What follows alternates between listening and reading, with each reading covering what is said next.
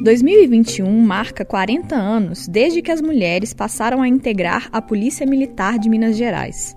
O estado foi o quarto do país a incluir a participação feminina na corporação, depois de São Paulo, Paraná e Rio de Janeiro, nessa ordem. A inclusão se deu para que as mulheres lidassem com crimes cometidos por menores ou outras mulheres, até que na década de 90 as distinções em relação aos quadros masculinos fossem eliminadas. Embora atenda aos propósitos da igualdade entre os gêneros em suas diretrizes internas e nos planos curriculares de formação, pesquisas indicam que a PMMG ainda tem um caminho a percorrer até se tornar uma instituição igualitária para os homens e mulheres que a integram.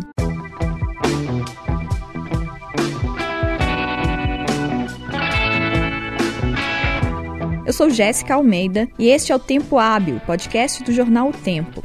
Quinzenalmente, às quintas-feiras, o programa traz entrevistas sobre assuntos relacionados a Minas Gerais. Para não perder os novos episódios, assine o Tempo Hábil no seu tocador de podcasts favorito. Nós estamos no Spotify, no Deezer, no Google Podcasts, no Apple Podcasts e em todos os demais aplicativos.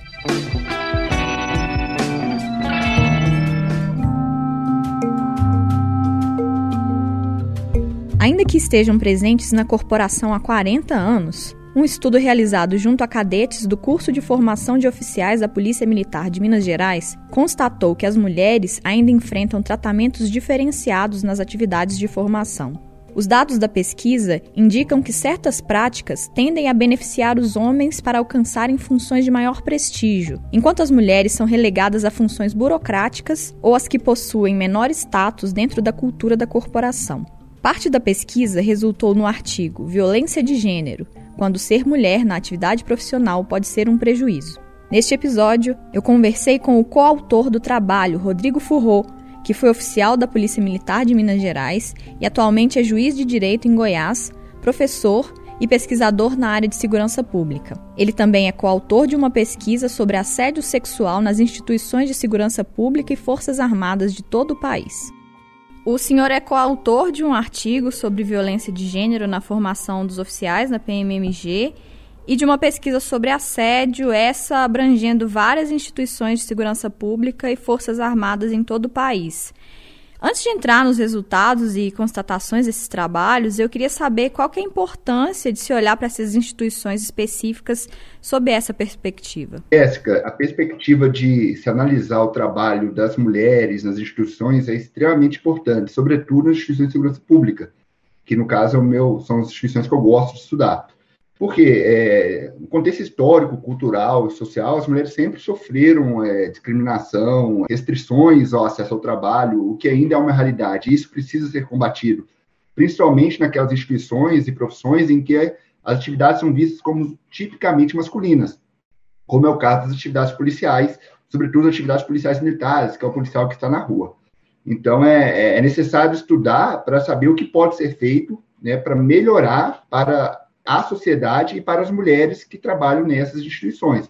Somente através de um estudo sério, de um estudo científico, é que nós vamos conseguir levantar dados para, a partir desses dados, é, buscarmos avançar, buscarmos ideias, projeções, para que haja avanço não somente para as mulheres dentro das instituições, porque a partir do momento que as mulheres são valorizadas institucionalmente, não tem dúvidas que a qualidade do trabalho vai melhorar e toda a sociedade vai ganhar com isso. De um modo geral, o que, que, se percebe sobre a questão de gênero dentro da PMMG a partir do estudo que vocês fizeram?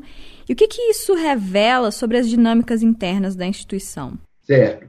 Eu e o capitão Godinho, da Polícia Militar de Minas Gerais, escrevemos um artigo que ainda está para ser publicado em um livro, que chama-se Violência de Gênero: Quando ser mulher na atividade profissional pode ser um prejuízo.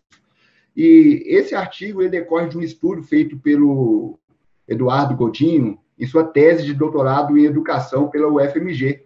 É um estudo muito sério em que ele estudou e analisou, no decorrer de 20 anos, as atividades relacionadas a homens e mulheres no curso de formação de oficiais. A sua tese de doutorado trata da profissionalização de mulheres e homens na Polícia Militar Mineira, segundo a perspectiva de gênero. E a partir desses dados que o Eduardo Godinho levantou, somado com a pesquisa que eu fiz com uma colega, Mariana Aquino, a respeito do assédio nas instituições de segurança pública, nós construímos esse artigo.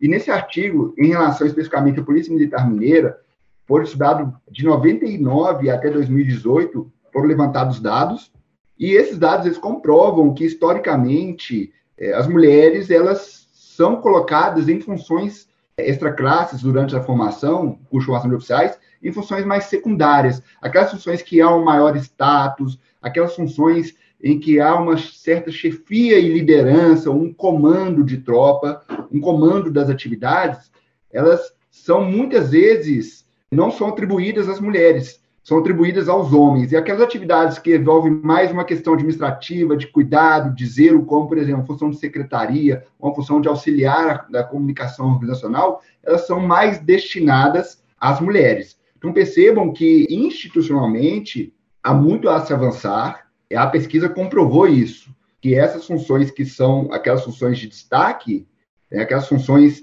que há um certo vigor, exigência de um vigor físico, então que vão dar uma maior projeção para quem está à sua frente, elas são mais destinadas aos homens. Isso está comprovado cientificamente. Mas eu tenho notícias, Jéssica, aproveitando a, a sua pergunta, né, que a Polícia Militar de Minas Gerais ela vem trabalhando para mudar esse cenário. Hoje, a Polícia Militar de Minas Gerais tem 44 coronéis, sendo duas mulheres, a Coronel Cleide, comandante da academia, e a Coronel Silma, corregedora da Polícia Militar. São cargos estratégicos dentro da instituição. Uma mulher comanda a parte de ensino, a outra mulher comanda a parte da corregedoria, a parte da saúde disciplinar, a parte da correição, da ouvidoria, que recebe as vítimas, inclusive, de assédio, que é um outro ponto que nós vamos chegar mais à frente. E elas estão provocando mudanças, me parece que é, as informações que eu tenho, elas estão provocando essas mudanças, inclusive com o apoio do comandante-geral da instituição. Então, assim, é uma mudança que vem ocorrendo com o tempo e é uma realidade que foi comprovada e que precisa ser mudada, e essa realidade está mudando. É, um exemplo, Jéssica, é que nas academias de polícia é, tem muitos treinos físicos, né, como a tropa de choque. E, historicamente, as mulheres elas são colocadas em atividades secundárias na tropa de choque. Você está ali na tropa de choque, você tem a linha de frente, que é aquela pessoa que está ali no conflito, né? E geralmente são homens, as mulheres estão atrás sendo protegidas pelos homens, né? com a falsa desculpa de que as mulheres têm que ser protegidas, sendo que elas querem também exercer as funções que elas possuem toda a capacidade, potencial, inteligência para exercer. Até porque a atividade policial, ela não é uma atividade exclusivamente física, é uma atividade de inteligência também, exige o uso do intelecto, e isso as mulheres tiram de letra. Né? Eu não sei te falar, mas eu acredito que se fizer um estudo, Jéssica, de, de notas nas provas, durante os cursos de formação, vão ver que as mulheres têm notas, inclusive, superiores a maioria dos homens. Eu já vi um estudo nesse, nesse sentido no Corpo de Bombeiro, e na Polícia Militar não deve ser diferente. Né? Então, as mulheres elas têm que ocupar o seu espaço, mas ainda há uma restrição ao avanço das mulheres, o que tem melhorado um tempo. O senhor mencionou que são duas coronéis no universo de 44. Que outros dados da pesquisa mostram essa disparidade, além dessa coisa da atividade física? O que, que o artigo apresenta como evidência dessa disparidade? Jéssica, é, é exatamente isso. São 44 coronéis, sendo duas mulheres. Ou seja, menos de 5%. É, convenhamos, é um número muito baixo. Até porque o número, o percentual de ingresso de mulheres nas instituições militares de Minas Gerais, Polícia Militar e Corpo de Bombeiro, é de 10%. Então, assim, pela lógica, deveria haver um mínimo de 10% de mulheres como coronéis. Inclusive nas atividades físicas, nas atividades no curso de formação, que são destinadas às atividades extra-classe, acampamento, atividades que existe um vigor físico. Esse percentual não é observado, Jéssica. As mulheres entram com 10%, mas na hora de destinar essas funções mais estratégicas, o percentual é inferior a 10%. E se for analisar as mulheres que estão nas funções de secundárias, de auxílio à comunicação, secretaria, e às vezes, historicamente também, Jéssica, a questão de carregar bandeja para a entrega de prêmios, certificações e medalhas e solenidades, a mulher, quando você vai observar, é a mulher que está. Esse contexto histórico né, tem sido modificado com a Coronel Cleide na academia. Então, ela tem feito um ótimo trabalho de tentar superar isso e espero que ela deixe esse legado para sempre, né? Porque o comando dela termina, as pessoas passam, né? Mas o legado pode permanecer. Então, além dessa questão, respondendo diretamente sua pergunta, Jéssica, além dessa questão de envolver a questão do vigor físico, essas atividades operacionais, é, que exige um maior rigor físico, e realmente tem atividades na rua que exigem realmente um maior rigor físico, mas isso não quer dizer que as mulheres também não possam exercê-las essas atividades. Talvez um percentual menor, mas tem que ser feito um estudo sobre isso.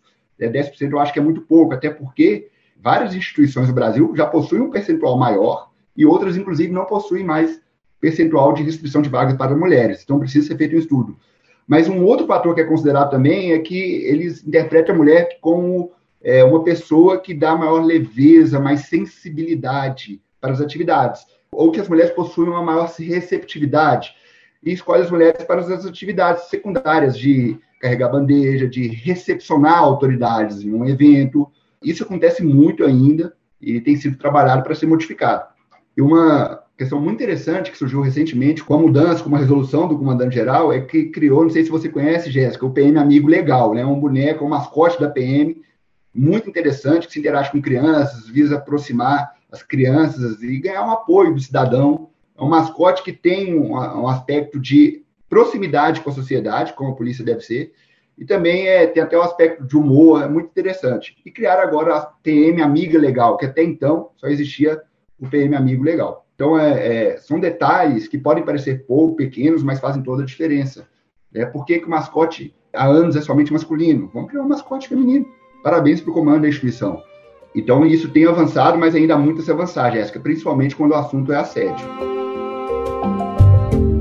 E antes da gente tratar do assédio especificamente, uma expressão que me chamou a atenção no artigo foi teto de vidro. Eu queria saber do que, que se trata esse fenômeno e como é que ele se manifesta na PM aqui de Minas. Sim, sim, excelente. O que é o teto de vidro? É uma expressão que surgiu é, no final da década de 70 nos Estados Unidos. E ela tem o seguinte sentido, de constatar que existe um teto invisível, e esse teto invisível, ele impede que as mulheres cresçam, se ascendam em suas carreiras e ocupam cargos de autogestão. Então, impede, esse fenômeno impede as mulheres de progredirem na carreira. E muitas vezes, o que justifica essa restrição, essa dificuldade de crescer, a imposição desse teto de vidro, é a questão do machismo, é a questão de acharem que as mulheres não são tão capacitadas como os homens, o assédio que as mulheres sofrem. E essa questão, Jéssica, é uma questão estrutural. Seria muito injusto da minha parte se eu falar que isso ocorre na Polícia Militar de Minas Gerais. Não é verdade, ocorre em todas as instituições da sociedade. Basta ver o STF. O STF tem duas mulheres e meia, onze ministros. Basta ver os cargos de presidência nos tribunais, basta ver quem ocupa a gestão de grandes empresas, predominantemente homens. Então, esse teto de vidro é uma realidade das mulheres em todas as instituições, inclusive na Polícia Militar de Minas Gerais. Tanto é que nós temos duas coronéis e meia 44. Será que não seria possível ter pelo menos cinco coronéis para cumprir o mínimo de 10%? Então, assim, esse teto de vidro são as dificuldades que as mulheres têm em ascender e esse teto é invisível até porque o problema é estrutural, é um problema social que muitas vezes é, as pessoas nem sabem, mas estão praticando atos de violência de gênero, ao, por exemplo, a colocar mulheres em atividades secundárias por achar que elas não têm capacidade ou potencial, né? Ao, por exemplo, colocar a mulher, não deixar a mulher ir para a linha de frente numa tropa de choque, ao não colocar a mulher para assumir o comando de batalhão por achar que o comando de batalhão é uma atividade masculina. Então, essas atividades que exigem uma, que historicamente são atividades que exigem um maior rigor físico, são atividades tipicamente masculinas, as mulheres possuem muita dificuldade em aceder. E essa questão do teto de vida é muito interessante, Jéssica, porque ela trata de uma divisão, é uma forma de discriminação contra a mulher, né? E é uma atividade que pode se falar em segregação vertical, né? Das mulheres que estão nas instituições, porque é uma barreira tão sutil é uma barreira tão sutil, transparente, mas é muito forte que impede as mulheres de avançarem na hierarquia institucional, sob os mais diversos argumentos falaciosos e sem comprovação científica nenhuma, como incapacidade, instabilidade, a fragilidade, a dificuldade em conciliar a, a vida profissional com a vida familiar. Porque sabemos, Jéssica, né, que hoje as mulheres, ainda que o homem e a mulher, as mulheres hoje em dia, inclusive, elas já estão, cerca de 50% das casas, elas que mantêm a casa financeiramente. Mas sabemos que, ainda que a mulher tenha avançado no mercado de trabalho, em casa, é ela que ainda dá maior gasto para cuidar dos filhos, para fazer as atividades domésticas. O homem também precisa refletir e avançar muito nisso também, Jéssica. Então, essa, essa questão da, do teto de vidro envolve isso tudo. Né? Até o fato da mulher poder engravidar e ter filho, a potencialidade dela ter a maternidade, também é um fator que é visto de forma negativa pelas empresas e pelas instituições, porque a mulher vai se afastar por seis meses, quatro ou seis meses, a depender da instituição. Então, é um teto que tem que ser quebrado. Nós estamos trabalhando para isso, as instituições estão trabalhando nisso. Eu acredito que essa mudança ela não vai ser simples, ela tem que começar na educação, Jéssica, com as crianças nas escolas, com cuidado que os pais têm com as crianças dentro de casa, em não querer já criar dificuldades aí ou fomentar ideias de que a mulher é, é menos do que o homem, que é absurdamente mentiroso, né? O teto de vidro, então, é uma forma de segregação vertical. E tem também, Jéssica, a segregação horizontal, que é denominada divisão sexual do trabalho, né? Que volta naquilo que nós já falamos. Então, é, a designação prioritária de homens para determinadas atividades, de mulheres para determinadas atividades, o que gera aí uma discriminação no trabalho também. Então, assim, e, e cargo não tem sexo, né, Jéssica? Cargo não tem gênero, não tem sexo.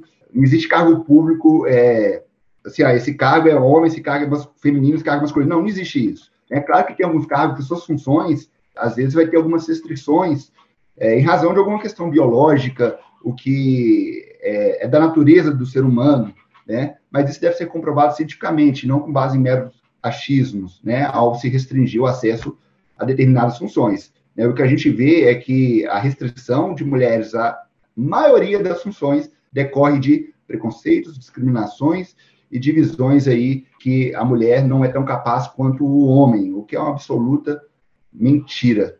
Né? E o trabalho do homem não vale mais do que o trabalho de uma mulher. Né?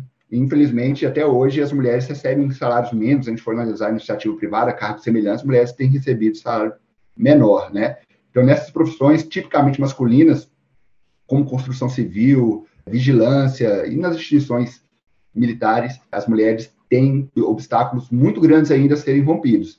Né? Mas eu deixo muito claro que esses obstáculos vêm sendo rompidos aos poucos. E no contexto da Polícia Militar de Minas Gerais, Jéssica, que, que é o nosso foco, o Coronel Cleide e o Coronel Silva estão fazendo um excelente trabalho para contribuir com isso. Né? Perceba a importância de ter mulher no alto comando, Jéssica. Alto comando são os coronéis da instituição.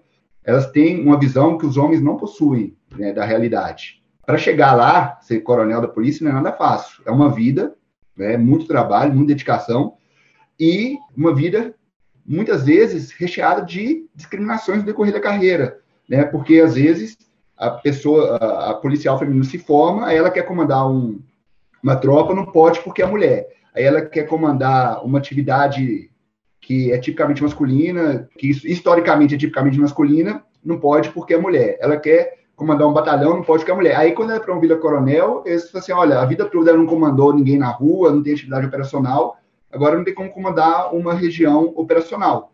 Ou seja, a própria instituição restringe o acesso das mulheres a diversas funções e quando a mulher chega no topo da carreira, não pode porque no decorrer da sua carreira você não cumpriu determinadas atividades, então não vai ter legitimidade.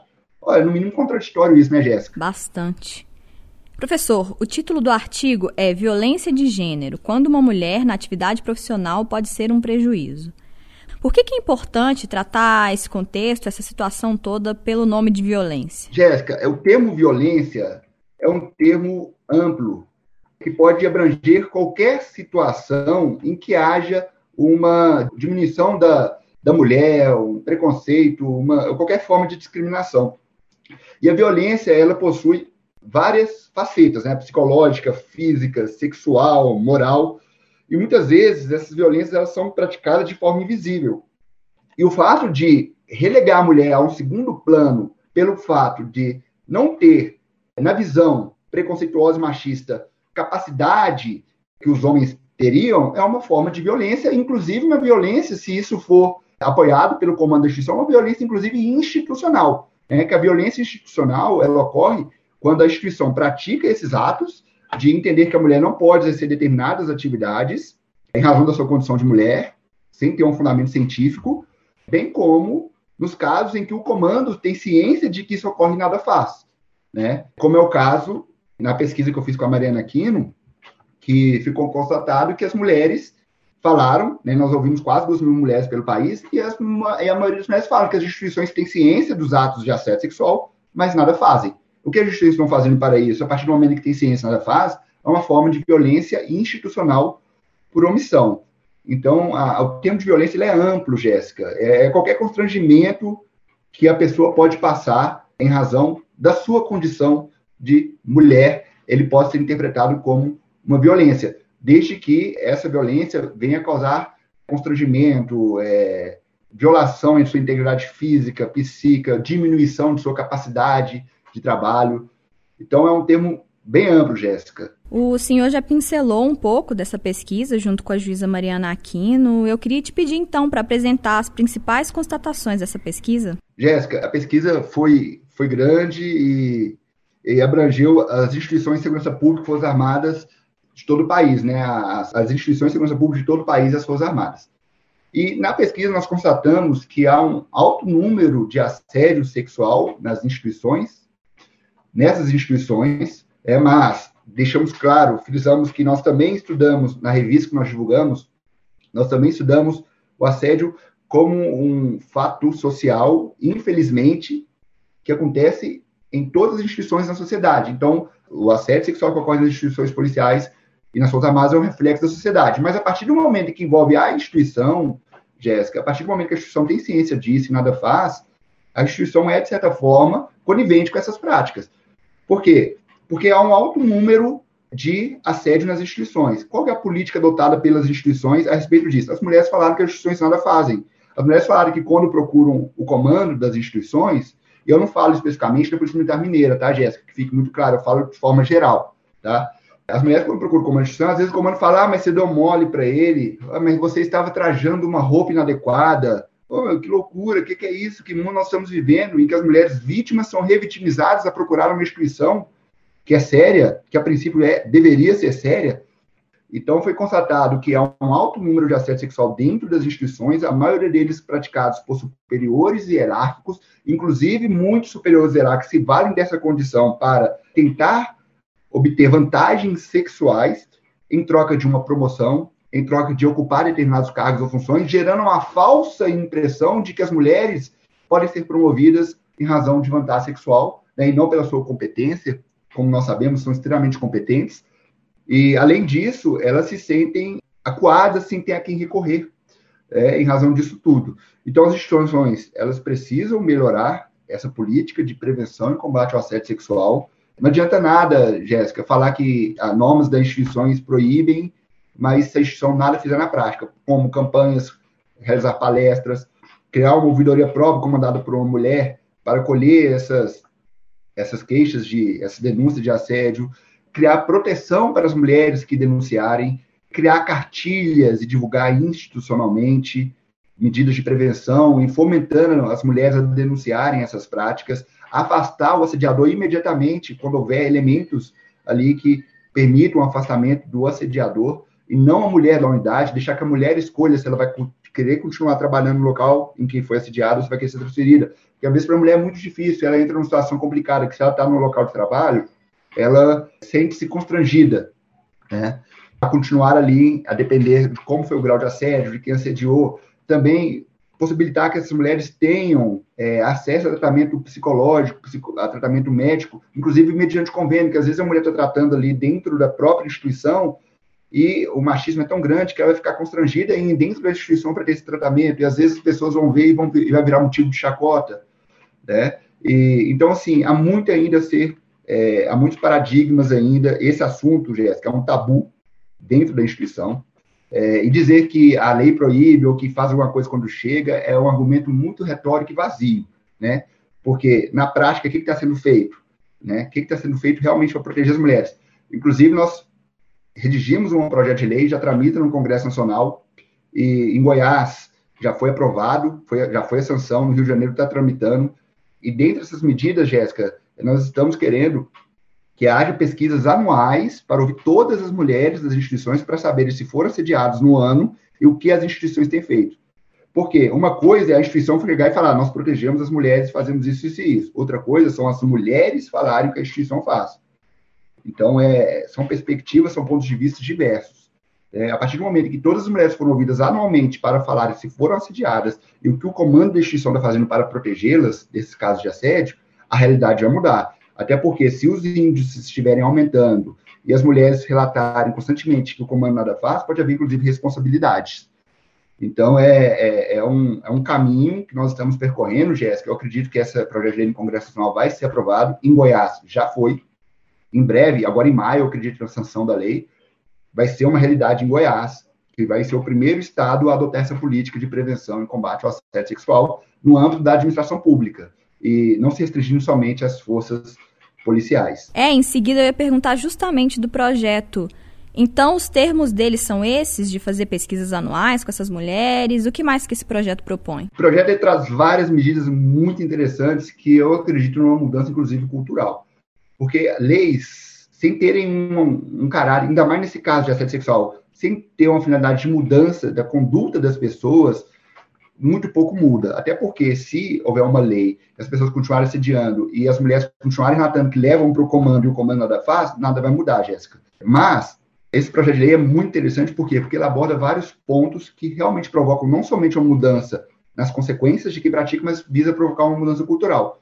Dentro de tudo aquilo que eu falei agora mesmo, né, realização de campanhas, palestras, cartilhas, essa pesquisa anual, acompanhamento anual pelo, pela parte do Ministério Público, para saber o que a instituição tem feito, os números de assédios têm aumentado, têm diminuído, obrigatoriedade de ter nos cursos de formação aulas a respeito do tema assédio, inclusive nos cursos para progressão na carreira, a questão também das mulheres serem protegidas quando procurar a instituição para denunciar e ter a opção de escolher se vai permanecer na unidade ou ser transferida, a depender da análise da mulher a questão do Ministério Público acompanhar as investigações dentro das instituições que tratam de assédio sexual, porque hoje em dia, Jéssica, porque muitas mulheres relataram que elas denunciam, mas não tem resposta do que aconteceu com a investigação, ou então as investigações são simplesmente arquivadas. Então, um acompanhamento do Ministério Público nessas investigações também vai ser muito importante. Para arquivar, o Ministério Público tem que estar ciente das provas que foram levantadas, do que foi feito, se realmente é caso de arquivamento, para ter certeza que não está havendo nenhuma proteção de quem quer que seja. Né? E a questão também, Jéssica, muito importante, que na justiça militar, os julgamentos de crimes praticados entre militares, eles são feitos por um conselho de justiça. Como assim? Há um juiz concursado, mais quatro oficiais sorteados para compor esse conselho de justiça que vão julgar o militar que praticou o crime. Né? Isso está na Constituição. E Então, na justiça militar, os próprios militares, no caso oficiais, julgam outro militar é, na primeira instância, um juiz concursado, mais quatro oficiais.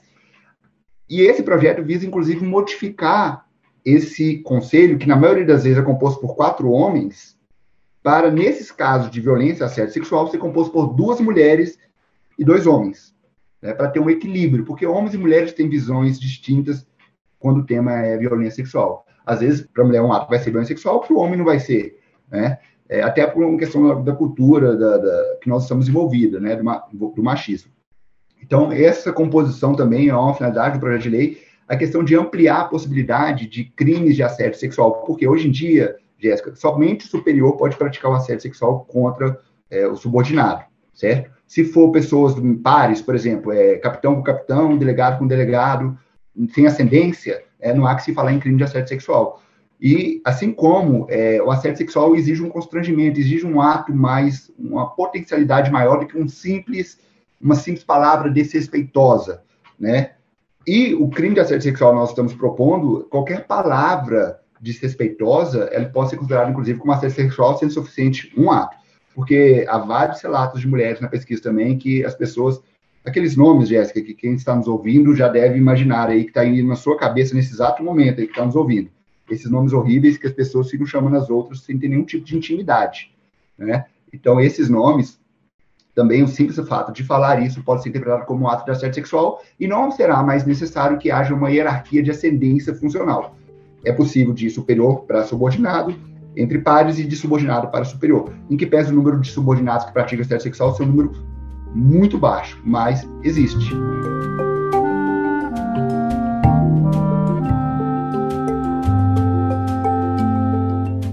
Professor, e só para terminar, eu queria perguntar o que, que te motivou a se engajar com essa questão e qual é a importância que haja homens atuando pela igualdade de gênero nas instituições? Jéssica, ótima pergunta. Por quê? Porque homens, quando tratam desse assunto, o, o capitão Eduardo Godinho foi muito feliz na pesquisa dele, foi extremamente técnico e respeitoso. Eu, na minha pesquisa com a Mariana Aquino, nós procuramos ser extremamente técnicos também, né? E quando nós temos homens envolvendo, envolvidos nessa discussão, demonstra que é uma luta não só das mulheres, mas dos homens também, de toda a sociedade. e que esses homens que praticam esses atos de violência institucional, violência sexual ou de relegar a mulher a um segundo plano né, nas atividades das instituições é, não nos representam, não representam aquilo que deve ser feito sob o ponto de vista sociológico, sob o ponto de vista legal, sob o ponto de vista de valorização das mulheres. Né? E que fique muito claro, Jéssica, que todos perdem quando as mulheres são colocadas em segundo plano. Consequentemente, o trabalho, a qualidade do trabalho, ela vai cair é, ao ser desvalorizada e todos serão prejudicados, a sociedade vai ser prejudicada e a mulher é uma vida, nós temos que respeitar as mulheres assim como respeitamos os homens. É, o tratamento tem que ser igualitário.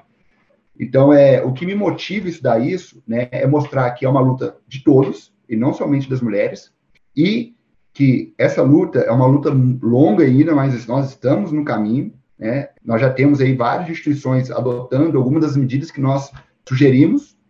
Inclusive, esse ano, faz 40 anos que a Polícia Militar, que a mulher ingressou na Polícia Militar, em 1981. Inclusive, eu tenho muito orgulho, Jéssica, meu pai foi um dos primeiros chefes de curso, foi o primeiro chefe de curso da história da PMG do curso de formação de mulheres em Minas Gerais.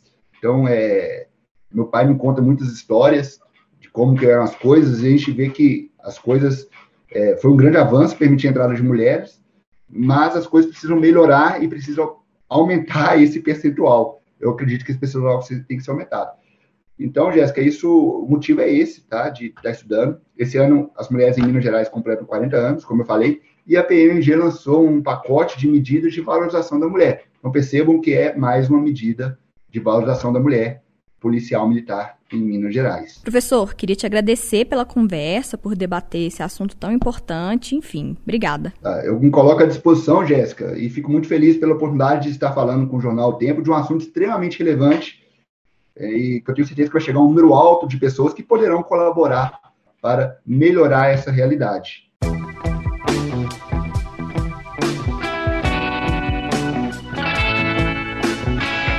Você ouviu o Tempo Hábil, podcast do jornal O Tempo, que às quintas-feiras, a cada 15 dias, traz entrevistas sobre assuntos relacionados a Minas Gerais. Caso ainda não nos acompanhe, assine o podcast onde você preferir. Nós estamos no Spotify, no Deezer, no Google Podcasts, no Apple Podcasts e em todos os demais aplicativos. Eu sou Jéssica Almeida e fiz a produção, o roteiro, a edição e a mixagem do programa. Fico por aqui e o Tempo Hábil retorna na próxima quinzena. Até lá!